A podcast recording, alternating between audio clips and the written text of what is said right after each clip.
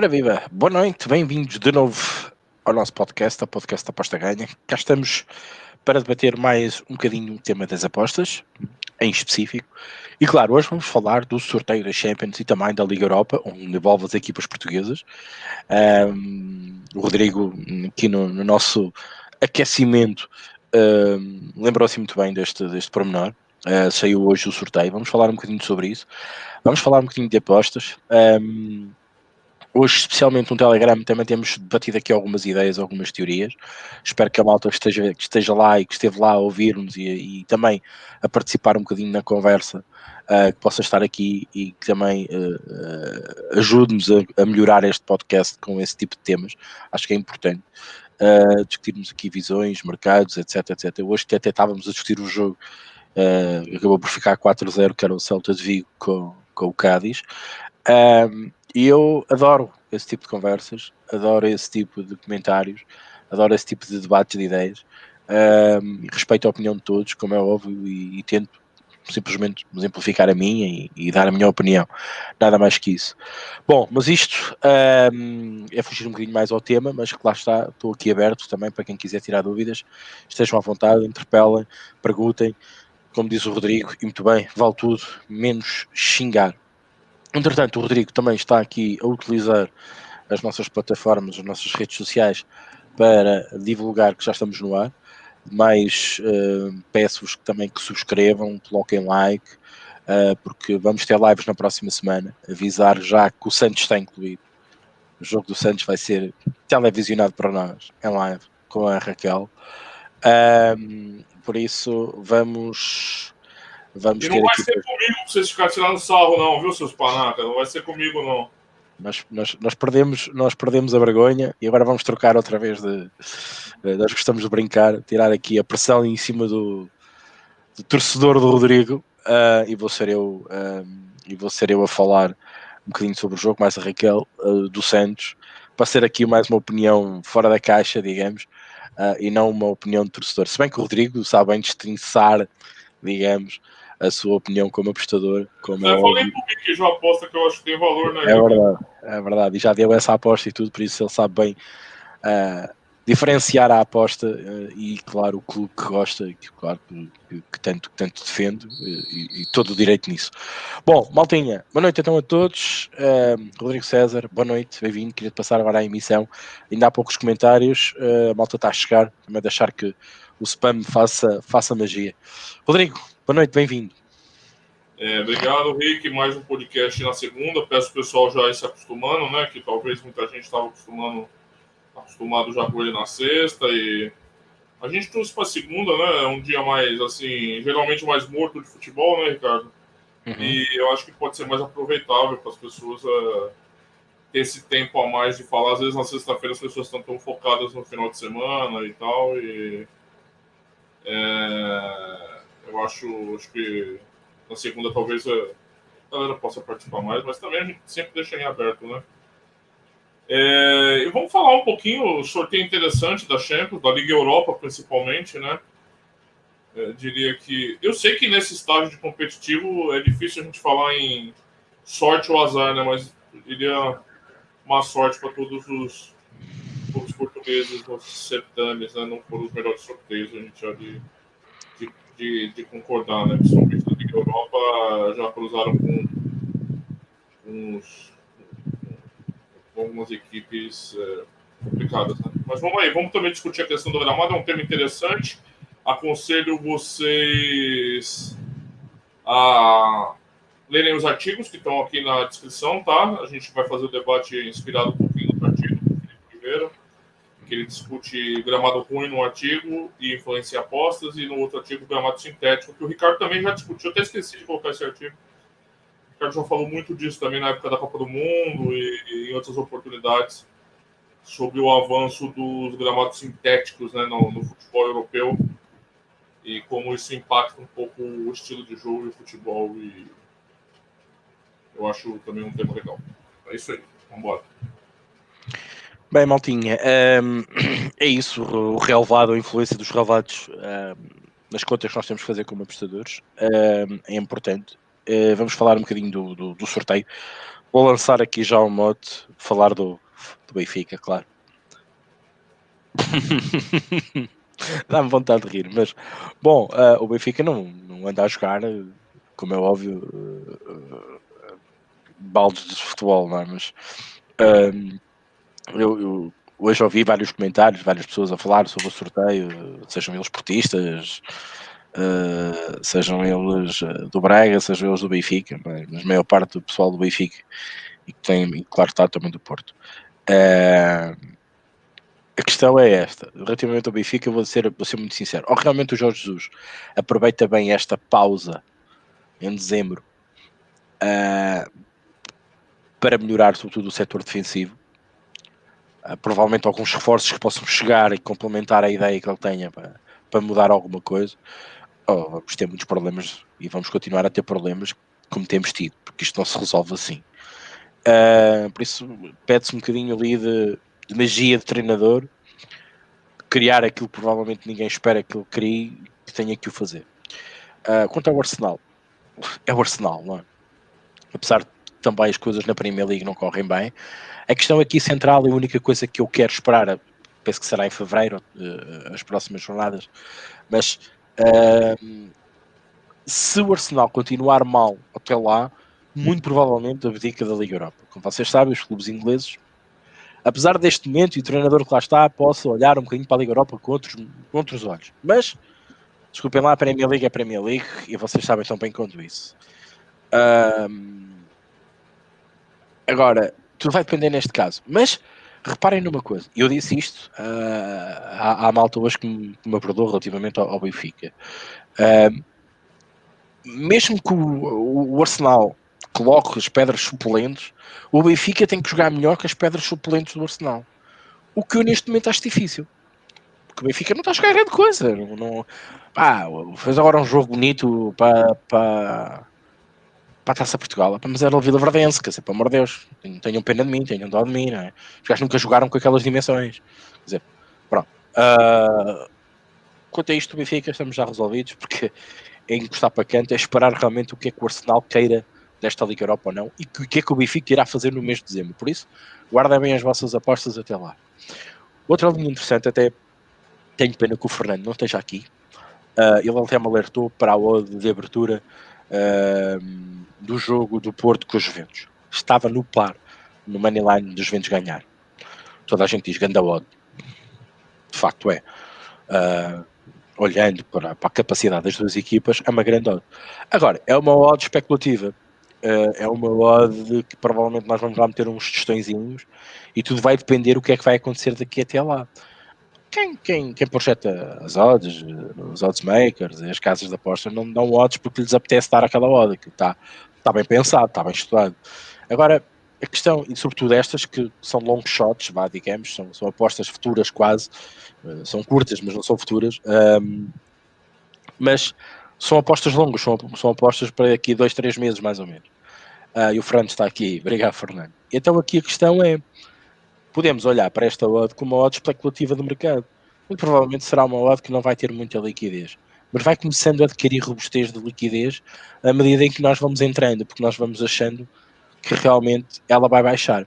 E ela para mim está trancada em dois pontos. Está no par e está mais ou menos ali a roçar a 1,90, 1,85, 1,80 no máximo apesar disto para baixo, ninguém olha para as Juventus da mesma maneira, que aquela odd já não vai ter valor. Então, esta odd vai andar aqui, digamos, ao sabor das ondas do mar do mercado.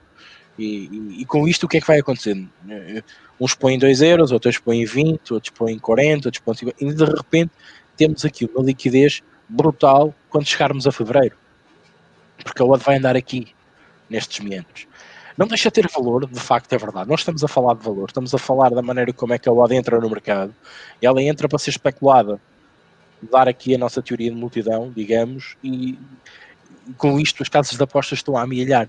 Não se esqueçam que o mercado da Champions League é um mercado que normalmente tem mais juízo, porque também às vezes as casas, pela incerteza do resultado, colocam o seu juízo do seu lado.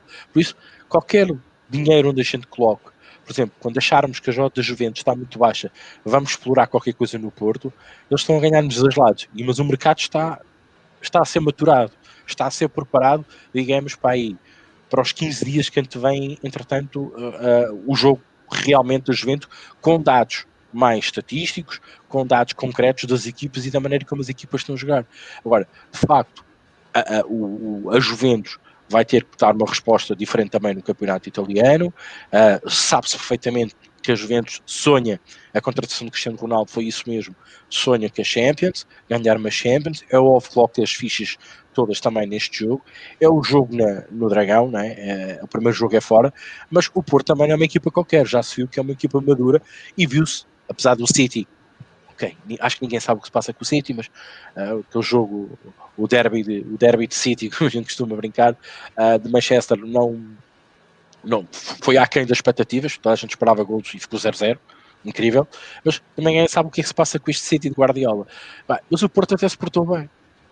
E, e, até fez um bom resultado. Eu também não acredito que a Juventus neste momento seja um bicho-papão. Por isso, também não podemos colocar aqui a Juventus uh, ali na, acima do par, também já começa a ser ridículo. Para mim, é uma odd especulativa e rumo já aqui de questão. Vale a pena ter valor, claro que vale a pena meter uma moedinha e deixar a coisa rolar e logo se vê daqui, daqui a dois ou três meses. Um, Braga, com Roma.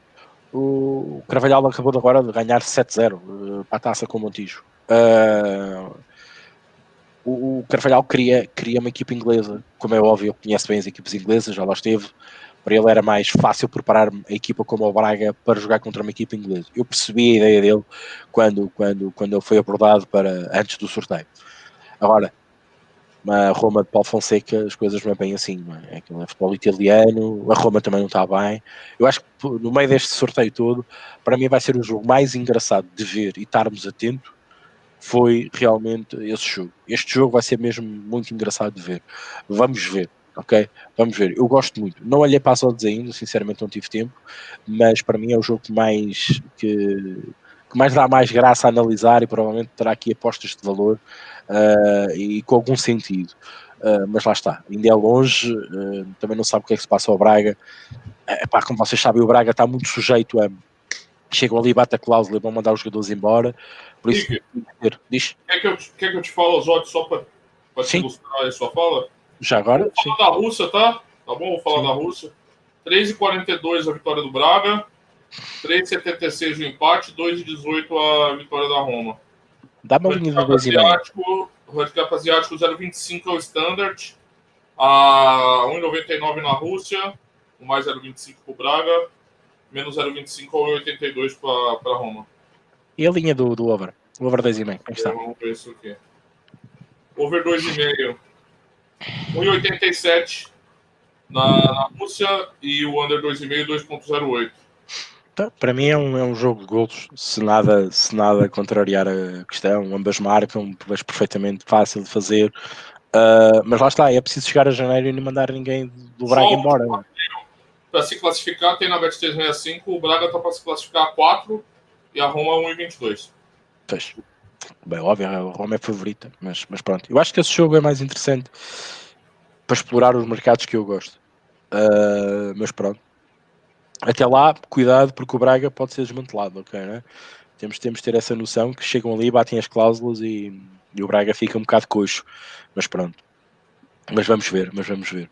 Eu gosto, ambas marcam, gosto a linha do over, pensei que tivesse mais alta, não está, obviamente as casas já se protegeram aí, e bem, eu, se fosse oddsmaker, era isso que eu colocava.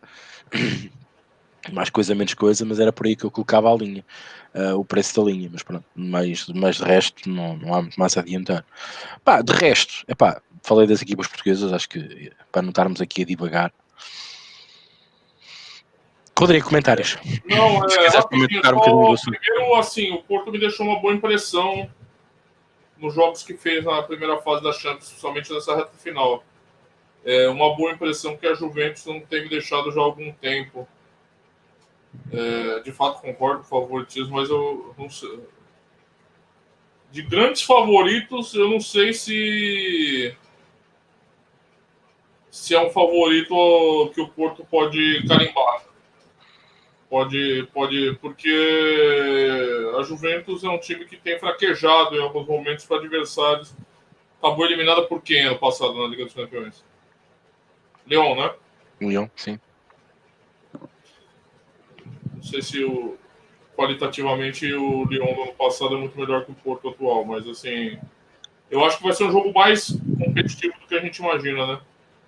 É... Estamos, estamos a falar. Estamos a falar. Uh... Covid, não é? Pós-Covid. Ai. Bom, é, sem certeza você tem razão. Foi aquela nuance toda. Uh... Nem sei. Nem sei se isso. Nem sei se isso tem peso, não é, Rodrigo? E que nem sabemos se isso tem peso. Se realmente Mas, isso é, um indicador ou não. Né, Henrique? Pré-Covid e pós-Covid a Juventus não convence, né? Não. Pré, pós, o time se arrasta, né? Um pouco, assim, não sei. Sim, sim. E, e, há, e há questões, eu, eu vi hoje uma declaração do, do Dybala, parece que estão a empurrar o rapaz por fora, parece que assim há problemas com o rapaz, que ele não está bem, meu. E, eu é. pergunto, e pergunto, aquilo é treinador para a Juventus? Pois é. Obviamente, me parece que não, né? Mas vou, vamos lá dar uma lidinha aqui, a gente vai comentando também mais um mas, mas, é assim, o, o Zizu também não é treinador, não é treinador, mas conseguiu pôr o Real Madrid a carburar. É verdade. o problema é achar que todos serão, serão o Zidane, né? Exatamente. É o problema é que nem todos podem ser Zidane, não é? Exatamente. Um, eu não acredito que o, que o, que o Pilo seja, seja tipo um, um treinador desse, desse, desse caminho faltava-lhe passar pelas, pelas bases e faltava-lhe ter rotinas. Hum, não era para assumir isto já, digo eu. Também acho. Também acho que foi um pouco assodado. É. Boa noite para o Hype TV, nem me fale desse jogo, Ricardo. Carlos Barra, boa noite. Minguinhos da Pousa, boa noite. O Carlos Barra diz off top. Viu o artigo do Brasileirão? O Rodrigo resolveu fazer para nove jornadas da Primeira Liga de Portugal. Apostando um euro por jogo nesse momento, estamos com 10 unidades de perdas. Epa!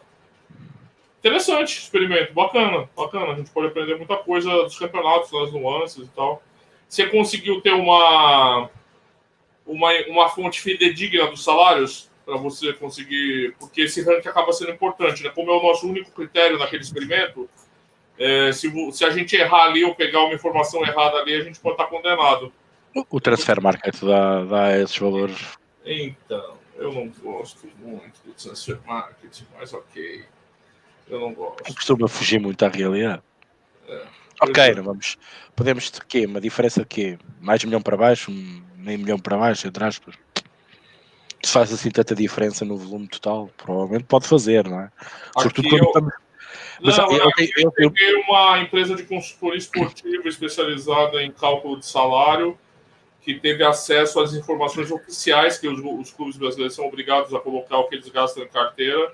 Nós também, se tivermos equipas em em bolsa, também temos que saber. Eu acredito que, que os dados sejam baseados na, naquilo que é declarado à Bolsa de Valores. O, pelo menos o Benfica, Porto e Sporting, que estão cotadas na Bolsa, são obrigadas a entre aspas, pelo menos o, o, que tem que ser claro, não é?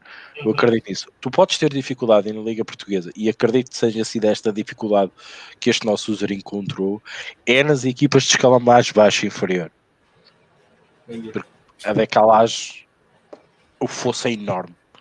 E pode relacionar pior depois as, os resultados. Não, é interessante, é uma hipótese, né? Teste de hipótese. Pode não funcionar. E é. outra, 2020 pode ser uma porcaria no Brasil também. Eu tô, tô juntando os dados, né? Tô juntando, já, já rolou 20 rodadas, eu tô tentando juntar tudo aqui pra gente pra sair, pra gente ter uma ideia. Então, sim, de fato, é um experimento, né? Eu só, como eu disse no vídeo, achei interessante assim, se a se confirmar um padrão, é, não tem trabalho nenhum, né? Mas é isso aí. O Bruno Esteves, vocês não, ó, o Ricardo sempre tá antenado nessas como que eu vou dizer isso sem fazer o Ricardo cometer crimes em Portugal? Está antenado nessas nuances do mercado de apostas esportivas. Ele diz: vocês não acham estranho não haver caso de clubes na bancarrota? Quase de certeza que muitas equipes perdem de propósito devido às apostas. Ele continua, tá, Rico? Vou ler todas as mensagens dele. Vou ler o trade dele. No início da pandemia era só clubes a reduzir salários, agora já não se fala disso. O jogo da Taça de Portugal entre o Torrense e o Amora foi de rir. Os jogadores do Amora sem emoção, parece que já sabiam que iam perder. E o Torrense conseguiu ir para as oitavas de final sem nenhuma celebração forte.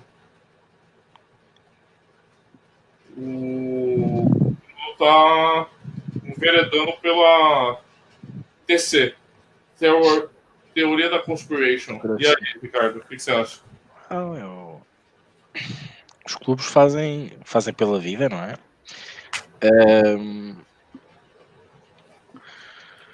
Os clubes realmente ficaram sem dinheiro, uh, estão a gastar mais dinheiro do que é normal porque são obrigados a testar os jogadores uh, tipo semana sim, semana sim, não é? Uh, não é? Não é à toa que alguns clubes estão mesmo a cair e não tipo, ah, está-se Portugal, vamos lá despachar isto, não queremos. outros, por exemplo, vêm aqui uma oportunidade. Tudo depende da maneira como cada cabeça pensou o futuro para o clube, digamos, mas Uh, essa suspeita que está, que está a ser lançada, ou que lançou por este user, uh, é uma suspeita que cai e que vai cair sempre e que nos vai acompanhar sempre.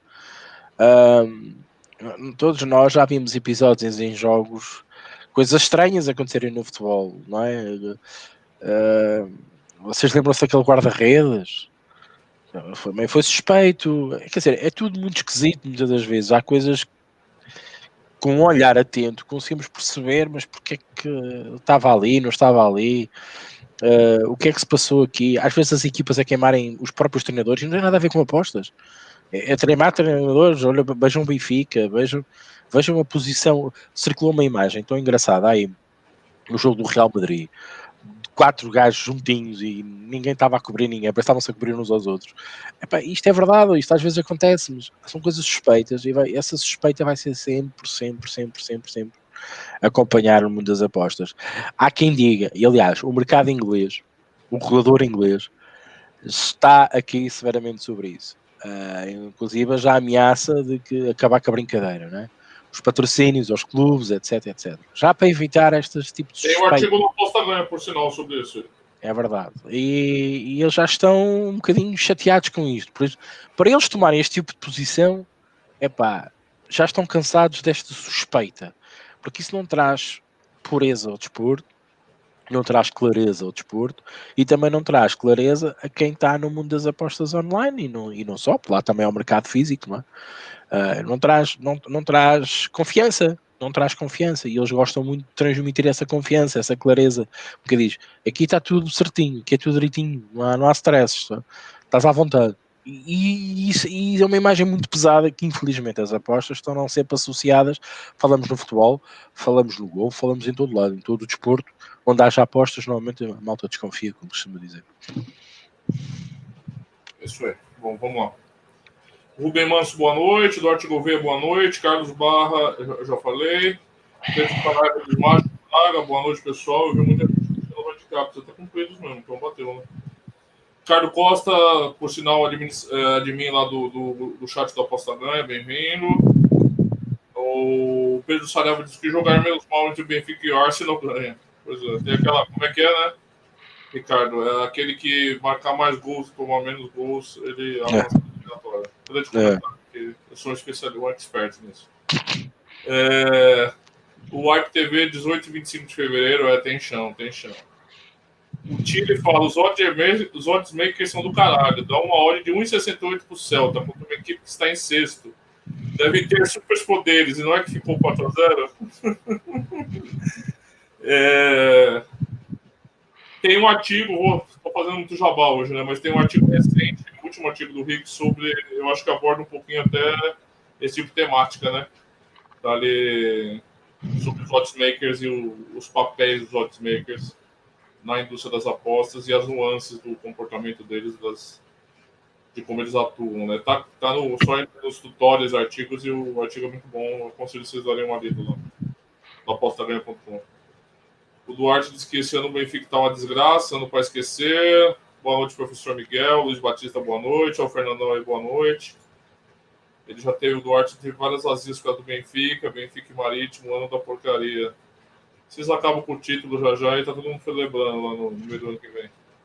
Pedro Saraiva, grande análise, Ricardo, excelente, excelente jogo pro trading. Fiz o mesmo no início do campeonato. Foi no que pude o Benfica vencer o campeonato com odds superiores de 1,70 defendi com esporte com odds a 40. Agora esperar a movimentação desse mercado e caso seja necessário defender a vitória do Porto ou Braga. Cada vez mais uso odds a longo prazo. O professor Miguel gosta do, do 25 do Braga. É em Braga, é sim, Miguel, é Braga. Ao emplasto, não se esqueça que o Real meteu o Milan quase fora da Liga Europa. Por que não o Benfica e o Braga não arrumar com o Arsenal com a Roma? Não. Normal.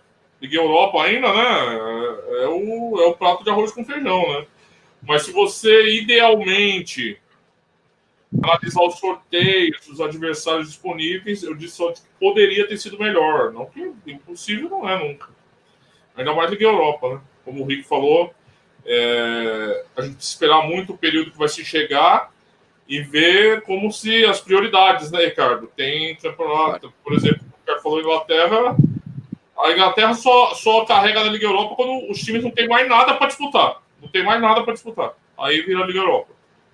É, mas é, tendo qualquer outra coisa, eu imagino que até taça da Liga Inglesa os caras vão priorizar a taça da Liga Inglesa.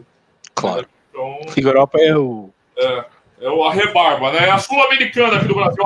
É a vaga da Sul-Americana, né, Ricardo? Ninguém Exato. quer. Só que aí, Ninguém se quer. uma rodada e só tem isso, você fala, hum. tá bom. Então hum. vamos lutar pela vaga na Sul-Americana. Claro. É, o Fernando diz: da Roma, se lá tivesse o Diz Francesco, talvez preparasse o jogo de outra forma. Se já tivermos público do Dragão, isso pode ser muito importante para o Porto. Mesmo, mesmo público pequeno, Fernando, você acha? Porque eu acho que muito público eu acho que não vai ter, não. não. Se tiver 5 mil, 10 mil no máximo, estourando. Assim. O Ricardo Costa diz: Fernando, o que acha diferente da Roma do Fonseca para a Roma do Di Francisco? É uma, uma conversa interna aqui. O Emplasto sempre com os comentários mordazes dele. O único mais próximo do Zidane é o César Peixoto. Esse é outro também, é verdade. Os comentários do é, O Manuel Siqueira dá boa noite. Boa noite, Manuel. Carlos Barros, Jornal de Negócio de Portugal. Ah, não, tá certo. É só. Não, tudo bem. É, não, eu acho válido a hipótese, acho válido testar, sim.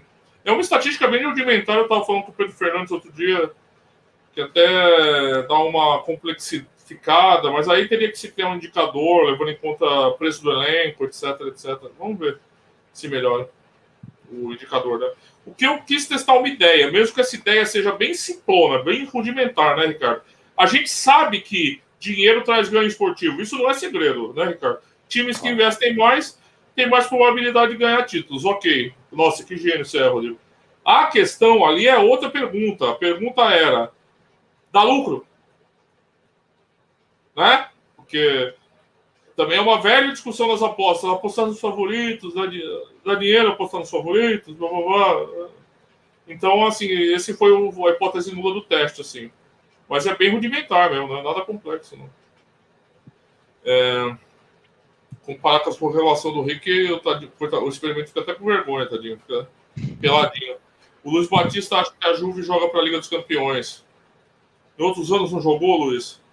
E não adiantou, hein? É, o que o Fernando Tavares fala, já jogam desde que o Ronaldo chegou, tá? Antes do bocado. Também acho.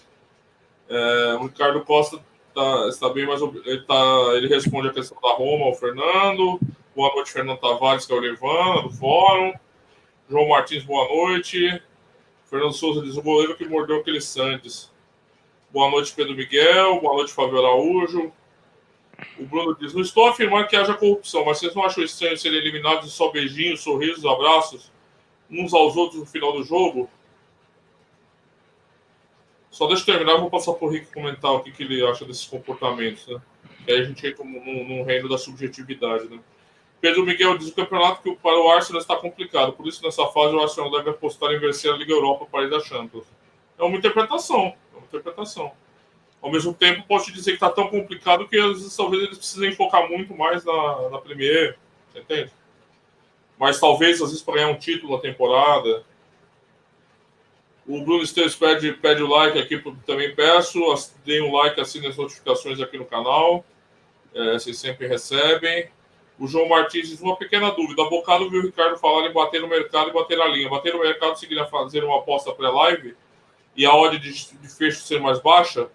Já vou passar para o Rick. Bater a linha, achar, achar que apostamos uma linha desajustada, mas o mercado não se movimentar nesse sentido. Se, Rick, eu não sei se eu li direito aqui as perguntas, são as duas últimas. Se quiser uhum. comentar, eu te passo a palavra. Ok. Uh, primeiro responder a quem direito. Um, eu, eu acho que a questão do Arsenal, a questão do Arsenal, uh, eu acho que é, é mais preocupante perceber se o Arsenal Uh, o, que, é que atinge na Premier League ou, ou, até a posição em que vai fechar o campeonato, do que ganhar uma Liga Europa. A questão é, desde que estes treinadores, digamos, novos, entraram na Premier League, houve uma mudança de paradigma no pensamento das competições europeias. Viu-se isso do Liverpool, uh, viu-se isso do Manchester United, de Mourinho, uh, viu-se que a mentalidade mudou ali ligeiramente e há outra visão relativamente às competições europeias. Gosto muito da abordagem que o Pedro está a falar. Uh, pode ser um caminho para um fim, uh, porque na Premier pode ser complicado. Mas normalmente o Arsenal também é isto. Começa sempre mal, depois tem uma época muito boa e depois anda ali aos tombos. O Arsenal é muito, é muito instável, é? toda a gente sabe disso. Mas pronto respondendo ao João Martins, uma pequena dúvida, um, uma pequena grande dúvida, uh, João. Ora bem, o que eu falo, o que eu falo de bater o mercado é isso, é olhares e bateres a tua CLV. Uh, e, e, tu conseguiste entrar numa odd mais alta, tu projetaste que o mercado iria reagir negativamente, neste caso, àquela odd, aquela odd ia descer, e tu fechas com uma CLV, por exemplo, de 20%. Uh, isso, é uma, isso, é, isso é bateres o mercado. Tu bateste o mercado.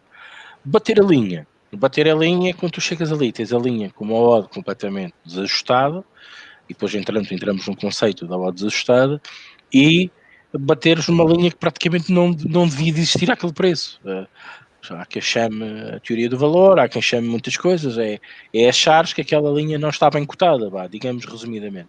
Isso é bateres a linha. Mas o ideal o belo do belo, la creme da la creme das apostas é bateres o mercado e bateres a linha. Isto é que é a questão.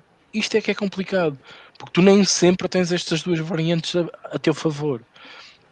Porque muitas vezes tu não consegues mexer no mercado, não consegues uh, mover o mercado, controlar o mercado. O mercado reage tendencialmente pelas todas as informações, por todas as injeções de capital que existem no mercado. E, e, e é impossível controlares isso. Mas é possível bateres uma linha. Isso já é um bocadinho mais contigo, mais com a tua precificação, com a tua análise quantitativa, com a tua análise estatística, com o teu modelo, com a tua modelização, uh, com o teu método. É mais fácil bateres uma linha do que bateres o mercado.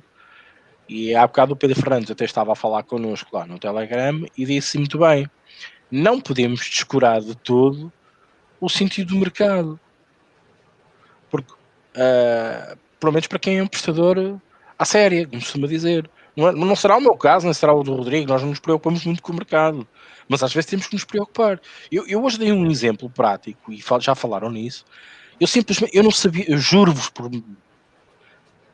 Não sabia nada do Celta nem no Cádiz. Eu não faço La Liga. Vocês raramente veem uma aposta minha na, na La Liga. Fui de outra vez de Sevilha a ganhar no live porque estava por cima. É Sevilha, é Lopetegui. A gente sabe. Agora, eu olhei para as status e estava por cima e fui eu a ganhar um zero. Eu não faço apostas pré-live em Espanha. Esqueçam, eu não, não, não percebo, não quero saber, não gosto de La Liga. Mas eu apenas analisei o mercado ali em meia dúzia de 5 a 10 minutos e vocês conseguiram perceber o que é que eu de, de, deduzi perante aquilo que o mercado indicou. A odd de abertura, a maneira como leva um chute de 50 e tal ticks e a partir daí fica a flutuar nos uns 60 e anda por ali a flutuar. E o Celta era favorito e continua a ser favorito e ganhou 4-0. Podia ter perdido 4-0? Podia. Toda a gente achava que o Cádiz podia fazer mais. Verdade, inclusive até disse, ambas marcam, cotar o par também tem valor perante aquilo que vocês me disseram. Mas agora, o mercado não dizia isto. E depois houve quem dissesse, penso que foi um Fernando que também me disse: Ok, mas uh, o, o, mercado foi influenciado uh, pela pseudo-favoritismo do, do Celta, onde vocês achavam que o valor não estava lá. Mas não foi. Entrou uma bombada, mal abriu a, a odd do market maker, que foi a Pinnacle, e a partir daí andou a flutuar ali, bateu um 70, nunca mais foi poupar andou ali a trocar dinheiro, digamos. Era, era gente a meter dinheiro de um lado, gente a meter dinheiro do outro. Ela equilibrou-se naturalmente no mercado. Ela não teve um pico descendente e que bateu nos uns 50, por exemplo, ou num 40. Ela não aconteceu isso. Para mim, os odds makers que projetaram a linha e o nós, a teoria do uh, uh, Wizard of the Crowd, que somos nós, estávamos a ver valor e víamos mais valor no Celta de Vigo. E de facto ganhou 4-0. Podia ter acontecido completamente o contrário. Podia. A aposta no. O, o, acho que era o Fernando, o Fernando, acho que era o Fernando. Dizia: Ok, mas eu se fizer esta aposta, que esta análise, irei ser EV mais daqui a 50 mil apostas, ou daqui a 10 mil apostas, ou daqui a 300 apostas. De facto, é verdade. Mas naquela aposta, nesta aposta concreta, ele não conseguiu vencer nem o mercado, nem a linha. Porque ele errou. Percebem? Às vezes é preciso escolher uh, às vezes nós na brincadeira, e eu na brincadeira, é preciso escolher o lado certo da força. Às vezes temos estado no lado negro, às vezes temos estado no outro lado. Pá, por isso é que eu vos falei muito dos handicaps positivos e falei-vos na altura, porque da maneira como vocês estavam a dizer que o Cádiz não era assim tão mau, provavelmente o valor estava ali na linha que eles ditaram. Mas houve uma coisa que me chamou a atenção, que foi a linha dizia-nos claramente que havia pelo menos dois golos no jogo. Isto deixou-me pé atrás. Então, se há dois gols no jogo, vão contar o quê? Dois gols do Celta, no 2 a 1, no 1 a 1. Isto deixava-me logo aqui a escolher entre o handicap positivo ou mesmo realmente acreditar no mercado. Pá, mas eu não, depois faltava-me, eu disse que faltava a minha análise qualitativa das equipas e neste caso da especialização que é necessária para a La Liga para perceber onde é que estava o gap. Foi só isso. Penso que tenha explicado aqui ao João. Rodrigo, mais comentários? Só, se quiser passar para o Isso, só para o Carlos Barra diz, o problema é que eu achei que as odds do Porto, Benfica e Sport, mesmo do Braga em casa, são sempre muito baixas. Isso pode ter a ver com. Eu concordo com você, realmente, às vezes a gente até brinca aqui, né? Ah, é o Barcelona, é o Real Madrid. É, tem a ver com a competitividade do, do campeonato, né, Carlos? Um dos fatores que transformam o brasileiro num campeonato especial, eu não estou falando qualidade de futebol, nada, tá, gente? Estou falando. É o equilíbrio, né? A gente já discutiu isso algumas vezes. o nivelamento é maior, né, Ricardo? Eu acho que a disparidade, por exemplo, do Benfica, do líder Sporting hoje, ou do Benfica ou do Porto, último colocado, é maior em Portugal do que do São Paulo, último colocado do Brasileirão. Você entende? Posso só fazer uma pergunta? Quantos clubes no Brasileirão tens de topo? São Paulo a ganhar bem, com bons patrocínios, com bons jogadores, com boa massa salarial. Palmeiras, São Paulo, Fluminense, Flamengo, Flamengo. mais. Internacional, Grêmio. Internacional, Grêmio. Atlético Mineiro. Sete. O Santos gasta muito também, embora não tenha conseguido resultados. Gasta-se demais. Oito. Vamos ficar por aqui oito equipas com os orçamentos todos lá para cima. Em Portugal, com orçamentos altos, tens Braga, Benfica, Porto, Sporting nem tanto. Mas, mas sim, vamos englobar o Sporting. De resto, já depois começas ali a descer, o fosso já é tão grande, não deixa de ser alto. Sim, sim. Comparado depois, depois então, tu tens três fossos na Liga Nós. No Brasil, provavelmente terás no máximo um, um fosso, dois fossos ali. Depois as equipas que vêm, que vêm de baixo, né? aquelas que sabe-se lá como é que sobem, não sei. Pronto, tens ali um, dois falsos ali engraçados. Na Liga Nós tem dois, três, quatro falsos às vezes, não é? Uhum. Equipas que estão ali, há jogadores a receber mil euros, e aí estão ali, quer dizer. Mas, não, entendi. É, um, é uma variável, né? Que é um fator que tem que ser levado em ah. conta. Pode explicar, pode explicar. É, o Implácio diz: Rodrigo, ouvi dizer que a NASA está estudando um caso muito raro que está acontecendo no Brasileirão. Chama-se Atlético Goianiense. Complicado, né? Apanha do Goiás, ganha do Ceará. É, é... é o Goiás é um jogo chato, viu? A gente até discutiu aqui o. O Rocketman perguntou se eu achava valor no Asa mais um do Goiás. Eu, tinha, eu achei. E aí vai lá e me vira do Ceará. É um time enjoado mesmo. Para não falar do Vasco, que nem a paulada vai lá. Quem vai levar a paulada já já é o Patrício de vocês, viu, rapaz? A chapa de... Aquele cabelinho ali, vamos puxar aquele cabelinho rapidinho ali, viu, gente? Tá feia a coisa. Tá. Eu já vi Vascaíno falando que nunca vi um técnico tão ruim sendo no Vasco. Você sabe como é que o pessoal é exagerado aqui, mas. Fernando Tavares Ricardo, continuando a conversa do Telegram, citando o Bivar. Podem me chamar de old school, pode ser eu sozinho contra o mercado, CLV Juice, mais etc. Como é que. Enquanto estiver no lucro, pouco mais lucro, vou continuar assim. Eu também tenho dificuldades, o Ricardo sabe, com esses conceitos de, de mercado, né? Eu nunca acreditei muito no é mercado, nunca fui muito liberal na vida, mas e nas apostas eu continuo com a mesma tendência. O Implácio diz: partilhem a tela, amigos, com os resultados do dia, fica mais interativo. A gente vai tentando, vamos tentando. Obrigado pela dica, viu? É, mas é, às vezes dar uma ilustrada ajuda, né, pessoal? Mas é que a gente não tá falando bem de jogos aqui, né? O Fernando Tavares disse, para mim, como tema, um tema no podcast Old School versus mercado atual. Pode ser um tema interessante, até para artigo também, hein? Até para artigo, interessante, né? Interessante, sim. Aliás, até posso lançar aqui o repto. Fernando, se tiveres a coragem, vem aqui defender o Old School. Está aqui connosco, por que não? Está convidado. O Luiz Batista diz: Não acho estranho que clubes que jogam para ser campeões até os dias de hoje estão em posições bem abaixo do futebol fraco. Barcelona, Real, Juventus, Liverpool, Benfica, estranho. A gente pode tentar interpretar isso à luz do futebol atual, não sei, personalizar. Hoje, hoje, o Fernando, hoje o Fernando disse uma coisa relativamente a este assunto, Luís. O Fernando hoje disse uma coisa que ficou-me aqui. Um, os clubes atuais que estão na Champions, qual deles ainda está em primeiro? nos seus campeonatos. Só há um, assim, de repente, Bayern. De resto, ninguém está em primeiro. Engraçado isso. Mas eu acho aquele, que isto. Tem aqueles anos atípicos também, né, gente? Claro, isto é, isto é, isto, isto é variância. No sentido da palavra do, do futebol. Um, responder ao, ao, ao, Fernando, eu não tenho nada contra o old school, nem contra o, não é o old school versus o mercado atual. Isto, isto é mentira dizer que é mercado atual, ok? Aquilo que se tem falado mais ultimamente também tem-se proporcionado a falar, porque também eu, eu, não sei se vou ser mal interpretado naquilo que vou dizer, mas espero que vocês me percebam. Ora bem, isto não é o old school versus os putos novos que chegaram agora e que têm estas ideias maravilhosas do mercado. Não, não, não é isto que se trata. O old school continua a ser o old school e continua a ser a base, a, a base que todos temos que saber. Não há old school versus coisas modernas. Não.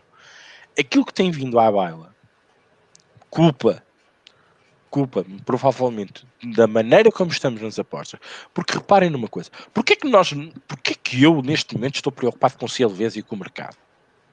Porque eu tenho casas de apostas que são uma chachada cá. Eu não tenho, não consigo trabalhar o que é que me obrigou a procurar um modelo estatístico? Porque, é que, porque eu tive que, que migrar para uma casa que precifica como nunca, porra.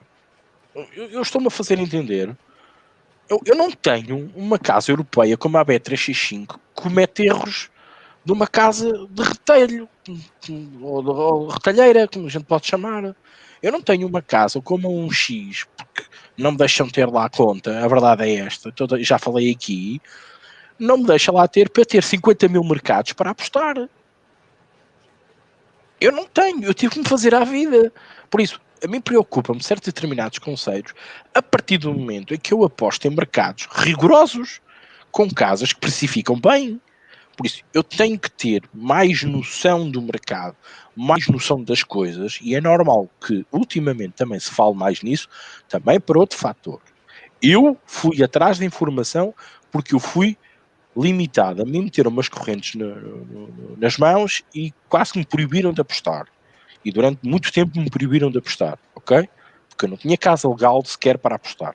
Tinha físico, um placar, apenas, ok? Percebam isso. A questão aqui é estas coisas que se fala, os EVs, os CLVs, uh, os, os, uh, as modelizações, a estatística, as correlações, uh, todo este blá blá blá que vocês dizem coisas matemáticas estão neste momento a passar para o lado cá do Atlântico muito por culpa que os americanos que trabalham e que também estiveram, os americanos passam a mesma dificuldade que nós neste momento estamos a passar. Então, naturalmente que estes assuntos, esta simbiose, uh, se entrelace e que haja absorção do que são podcasts americanos, de malta que faz modelização, que trabalha em casas offshore, quando se fala em casas offshore, faça como a Pinnacle, porque eles também estão limitados, eles também gostam de apostar na NFL, na NBA, onde os mercados e a liquidez é enorme, onde o mercado é difícil de apostar. É normal, quando eu sinto uma dificuldade, eu procuro conceitos e procuro informação que já existe. Ela já existe, isto não é nada de novo para ninguém, poça. Eu não estou a dar aqui a dizer que agora as teorias de Lapalice é falar de CLVs, bater o mercado e bater as linhas, etc, etc. Não, isto já se fazia. Só que nós preocupávamos muito menos com esta questão. Porque nós tínhamos casos onde a gente entrava à bruta. Nós entrávamos à bruta. Havia muitos erros. Ainda hoje ainda continua a haver esses erros. Mas nós tínhamos essa possibilidade. O Rodrigo pode não estar preocupado porque o Rodrigo tem lá a Bet 365 e tem um XBet. É? Não, eu não posso Bet 365. Eu, eu sei, mas, mas tens, mas tens essa liberdade, tens muita escolha. Eu não tenho escolha. Eu, ninguém me aceita em lado nenhum. Estou-me a fazer entender, por isso eu tive que entrar para mercados nunca antes navegados, não é? E eu tenho que ter, ter a noção de que há conceitos que existem, que já estão, mas que não deixam eu não estamos a dar novidade, eles já existem, as pessoas já falam sobre isso. E, e já se fala, eu não estou a dar aqui novidade nenhuma, ninguém fala de coisas que não existem. O problema é que nós não tínhamos esta noção e não tínhamos esta dificuldade porque nunca nos criaram esta dificuldade. Mas agora sim, criamos esta dificuldade. Por isso é que nós temos que procurar respostas para as nossas preces. Tentarmos arrascarmos, tentarmos ser minimamente coerentes com o mercado, com as CLVs, com as apostas que fazemos, mas para isso temos que entender como é que o mercado funciona, como é que estas casas, como a Pinnacle, reparem, vocês nunca, nunca chegaram aqui à vossa consciência e perguntaram porquê que a Pinnacle, e eu já escrevi um bocado, um bocado sobre isto, não, não exclui jogadores eh, ganhadores, que é o tema, é o slogan deles. Porque lhes interessa esse tipo de jogadores, porque esse tipo de jogadores lhes interessa saberem como é que eles fazem.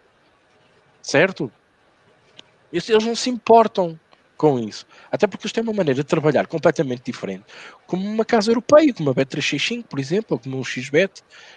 Não sei se me estou fazer entender. Uh, isto, a ocasião faz o ladrão, e a verdade é esta. Estes mercados não são novos, não é o old school contra os, os, novos, os novos nerds das apostas. Não, não. Tudo, tudo existe e já existia, ninguém inventou nada.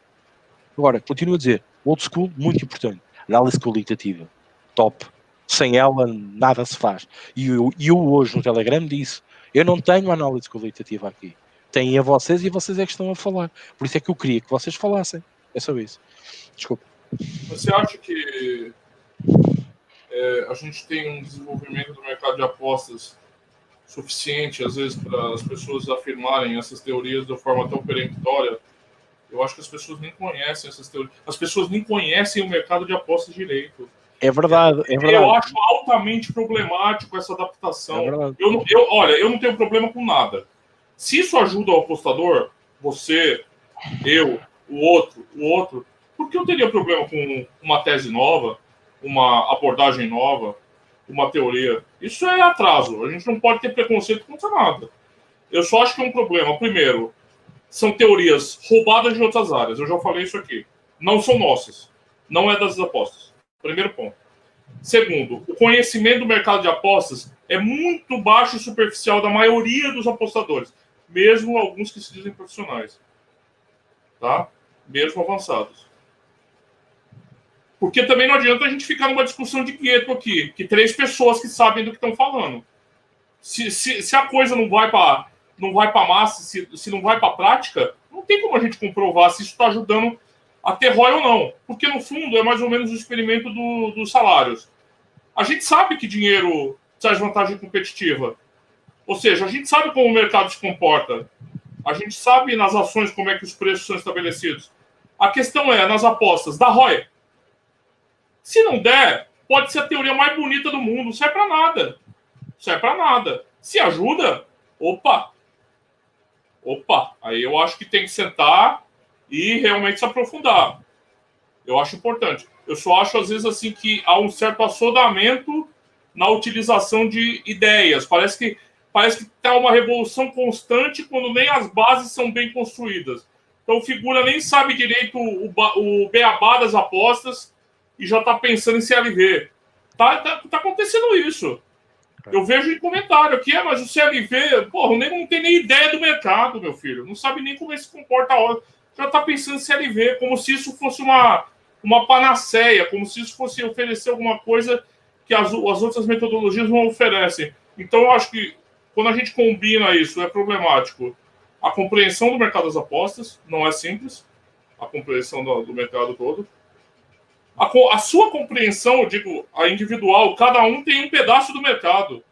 Claro. Cada um tem um, tá vivendo uma realidade. Vai falar de CLV para o consultor recreativo, para quê? Não interessa. Faz sentido nenhum. Vou te falar, CLV não faz sentido nenhum para 95 desses apostadores de grupo do Telegram. Eu não tenho. Você entende? Não, assim. É... Mas eu não acho mal. Eu, não, eu, acho, eu acho que qualquer conceito que ajude a trazer ROI, eu acho ótimo. Maravilhoso. Mas é sempre um gap muito grande entre você achar que ajuda e você comprovar que ajuda. Principalmente você planificar isso e demonstrar. Então, eu acho muito, é muito subjetivo, de novo.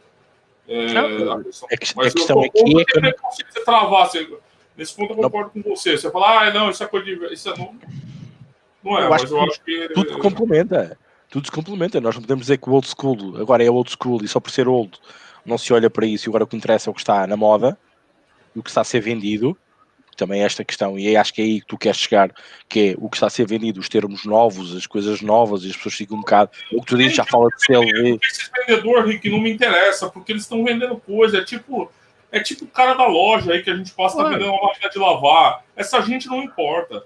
Claro, sabe? E... É, essa gente pauta a, as legiões deles, mas assim, para as apostas, quando você vai se aprofundar nessa gente, é todo mundo raso, né, Ricardo? Você sabe disso. Você acompanha. Claro é, é de uma superficialidade assim que é assustadora. É, debates como aquele daquele podcast, eu já acho que trazem, e outros que eu, tô, eu assinei o canal, né, obviamente, e eu acho que trazem é, ampliar visões ali. Eu acho isso importante. Mesmo, mesmo eu achando, por exemplo, para mim, CLV vale zero, eu entendo o conceito, eu entendo quem use.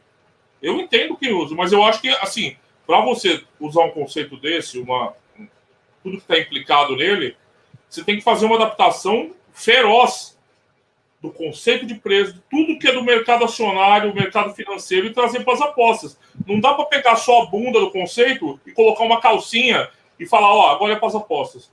Não é assim que funciona. Lógica dos dois mercados são completamente diferentes. Os fundamentos dos mercados são completamente diferentes. Você não pode pegar um conceito e trazer de forma tão rápida, né? Quando ele foi criado sobre outras bases. Eu acho isso bastante complicado, né? Mas eu nem estava falando desses caras vendedores, eu estava dizendo mesmo assim. É, a gente tem que tomar cuidado com esses conceitos, são conceitos mais profundos, assim, você precisa ter uma compreensão mais geral da coisa, né? Não dá para você pegar a ponta e falar, olha, agora. Porque o que eu ando vendo aí, muita gente falando como se o mercado fosse tipster agora. O mercado é um tipster. Então você segue o mercado ele é um tipster, ele é um indicador. Gente, eu não preciso explicar os problemas desse tipo de pensamento, né? Eles são explícitos. Né? O mercado não é tipster de nada. De nada. O mercado não diz nada sobre nada. E aquele conceito de eficiência que eu estou estudando diz muito disso. Tem lógica essa porra? Tem gente que fala que não tem. Claro. Na economia. Né? Na economia fala não. É lógica nenhuma. Estabelecimento de preços, ó, esquece, isso daí é uma puta, é uma zona, uma loucura. Assim, eu tô brincando, eu tô fazendo um extremo aqui. Mas é, eu acho, acho essa questão teórica eu acho importante. Eu acho. Não dá para transplantar, né? Fazer igual o Frankenstein. Mas... Não. Não é isso, eu acho que eu também divaguei um pouco aqui, é um pouco que você tá Não, eu acho, eu acho que deste, desta uh, uh, a outra imagem das coisas, porque eu acho que ninguém está a dar. Eu, eu continuo a achar que isto não são conceitos novos, uh, de mais, mais algum. é óbvio que, volto a dizer, a ocasião faz o ladrão. É normal, não sou só eu, muito provavelmente o Rodrigo diz muito bem, para aí 95% dos apostadores ou 90% dos apostadores podem sentir algumas dificuldades e procuram maneiras de desenrascarem, mas há outros que os lucrativos estão preocupados lá com a CLV. Os lucrativos nem sequer utilizam, nem fazem um registro de apostas. Nem sequer sabem o que é um ROI, muitas das vezes. Nem sabem o que é um yield, não sabem o que é uma hit rate, não sabem o que é um handicap asiático, não sabem o que é uma diferença entre uma casa europeia e de uma casa asiática. Uh, não sabem diferenciar esse tipo de coisas. Nós não podemos falar para esse tipo de pessoas. Nós estamos aqui a falar, são coisas muito concretas e muito específicas. E estamos a dizer, e estamos aqui, o Fernando, neste caso, trouxe para a baila, é comparar o old school com, com os nerds novos que saem agora do, da Google. Não, não, eu acho que tudo se complementa. Eu acho que tudo se complementa. Porque eu não posso jamais fazer uma análise apenas a digitar no Google uh, Celtic contra o Cádiz e diz-me lá onde é que o valor está, onde é que está, só olhar para o mercado. O computador da NASA vai-me dizer onde é que eu posso fazer. Não, não, temos que fazer a parte qualitativa da coisa.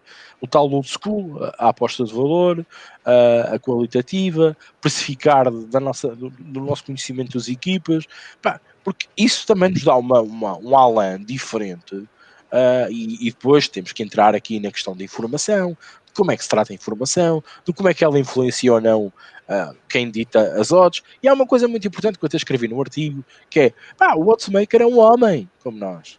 E o, e o, Pedro Fernandes diz aqui uma coisa brutal, em que diz, cada vez são mais matemáticos e cada vez percebem menos de futebol ou do esporte em si, para não cair das vieses. De facto é verdade. A casa não quer saber, a casa está-nos a mandar um preço para vocês querem comprar ou não querem comprar e ela não perder dinheiro com o preço que lhes está a mandar. Ponto. E, e há muita gente que, eu, eu, eu, brinco um bocado com isto, há muita gente que diz: Ok, uh, no trading apostam uns contra os outros. De facto, é verdade, é uma bolsa de apostas. Mas numa casa de apostas nós estamos a apostar todos uns com os outros também. Se o Rodrigo apostar no mesmo sentido que eu, eu não, eu, eu, ou eu apostar no outro lado, eu não estou a apostar contra ele, contra a razão dele até tu. Claro que isto não é trading, mas a casa é que está a fazer trading, entre aspas. Por isso, também apostamos contra a casa e estamos a apostar uns contra os outros. Por isso é que o mercado se movimenta. Por isso é que nós temos uma linha no basket de menos 5 e passamos para uma linha de menos 10. Porque nós apostamos uns contra os outros e a casa tem que se proteger e tem que, e tem que mexer na linha para não perder mais dinheiro. Porque é natural que está a cair muito dinheiro ali. Ela protege-se movimentando-se a linha neste caso. Epá, nada contra o old school, nada a favor quanto aos nerds novos da Google das apostas, nada disso. Eu acho que cada conceito é importante e o belo é unir os dois e trabalhar bem os dois. Mas devido às necessidades de cada apostador e às necessidades de cada um, tem que enfrenta no país onde está, na legalização onde está, na regulamentação, bah, desculpem a palavra, é regulamentação onde está, e para as dificuldades do dia a dia.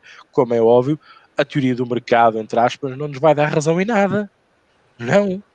Claro que não, mas pode ser um dos fatores, uma variável, como o dinheiro dos clubes, se aquele gajo está ou não está com Covid, se há público, se não há público, tudo faz parte, tudo faz parte, tudo tem que ser analisado. Agora, era uma área que qualquer apostador, e eu falo por mim, não tinha qualquer conhecimento. Eu sabia lá e queria lá saber das CLVs. Claro que não, não olhava para isso, não me preocupava com isso. E respondendo aqui ao João Tincourt, que diz que é mais fácil encontrar gaps na, nas casas europeias que nas asiáticas. A questão não é a questão dos gaps, das falhas, é que normalmente as casas, as, as, as casas de retalho, assim chamando, eu já não digo uma B365, já não acho que seja uma casa de retalho, mas que ainda seja. Mas se eu falar uma casa de retalho, uma casa que nada é dela, tá, é tudo subalugado, vá, digamos, um, elas movimentam-se a copiar outras.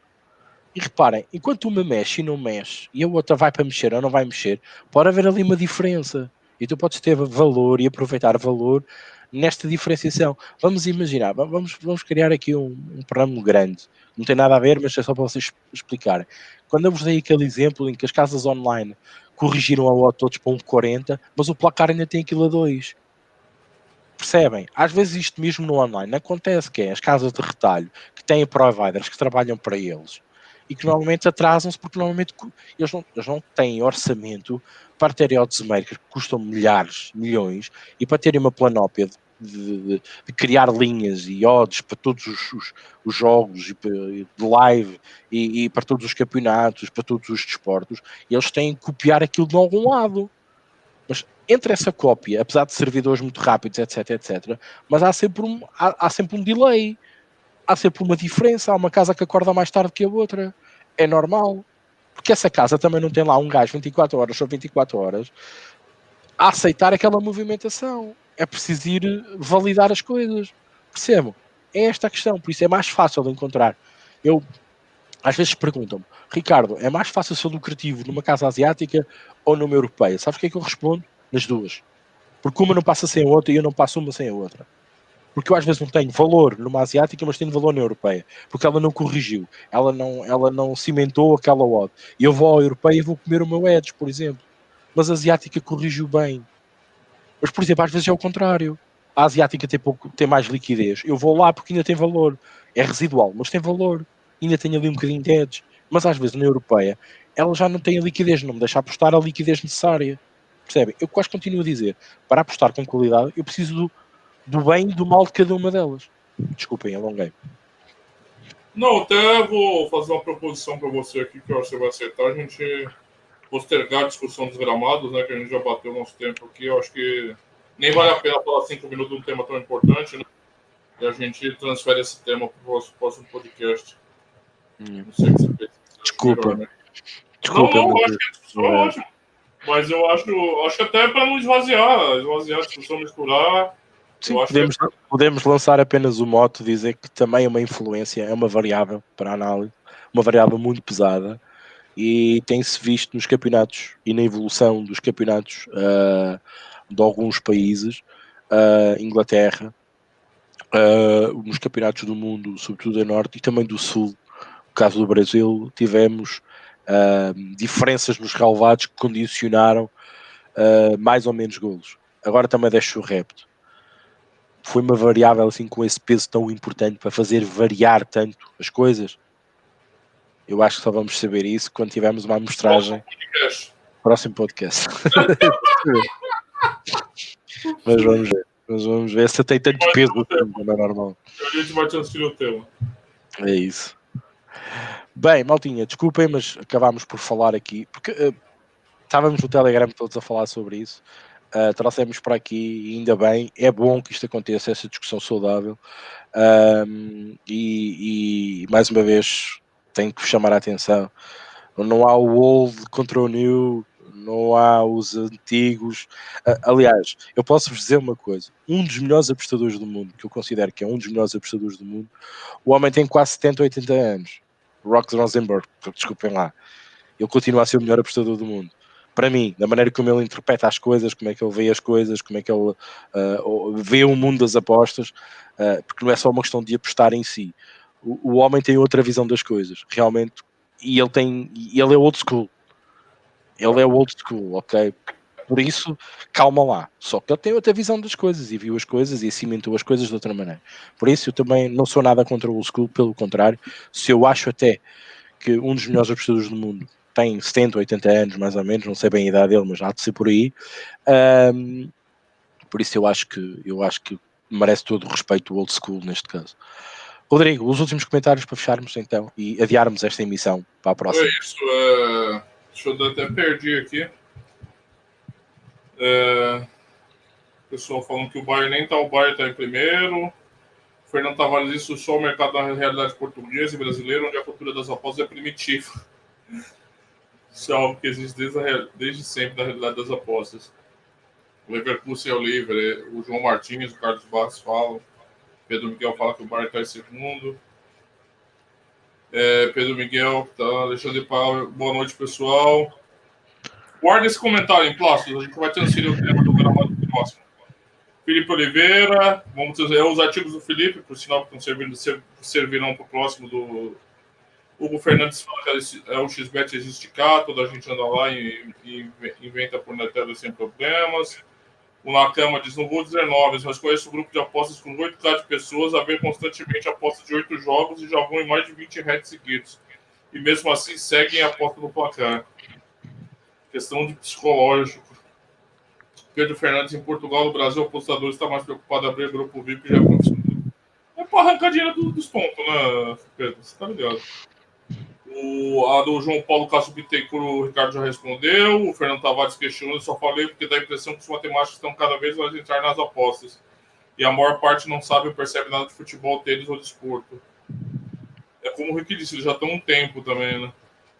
O Pedro Fernandes diz: grande parte dos oddsmakers das grandes casas são matemáticos que recebem zero de desporto. As grandes casas defendem a falácia da madeira verde. Quanto mais perceberem do desporto em si, mais ricos, risco corre de ser enviesado.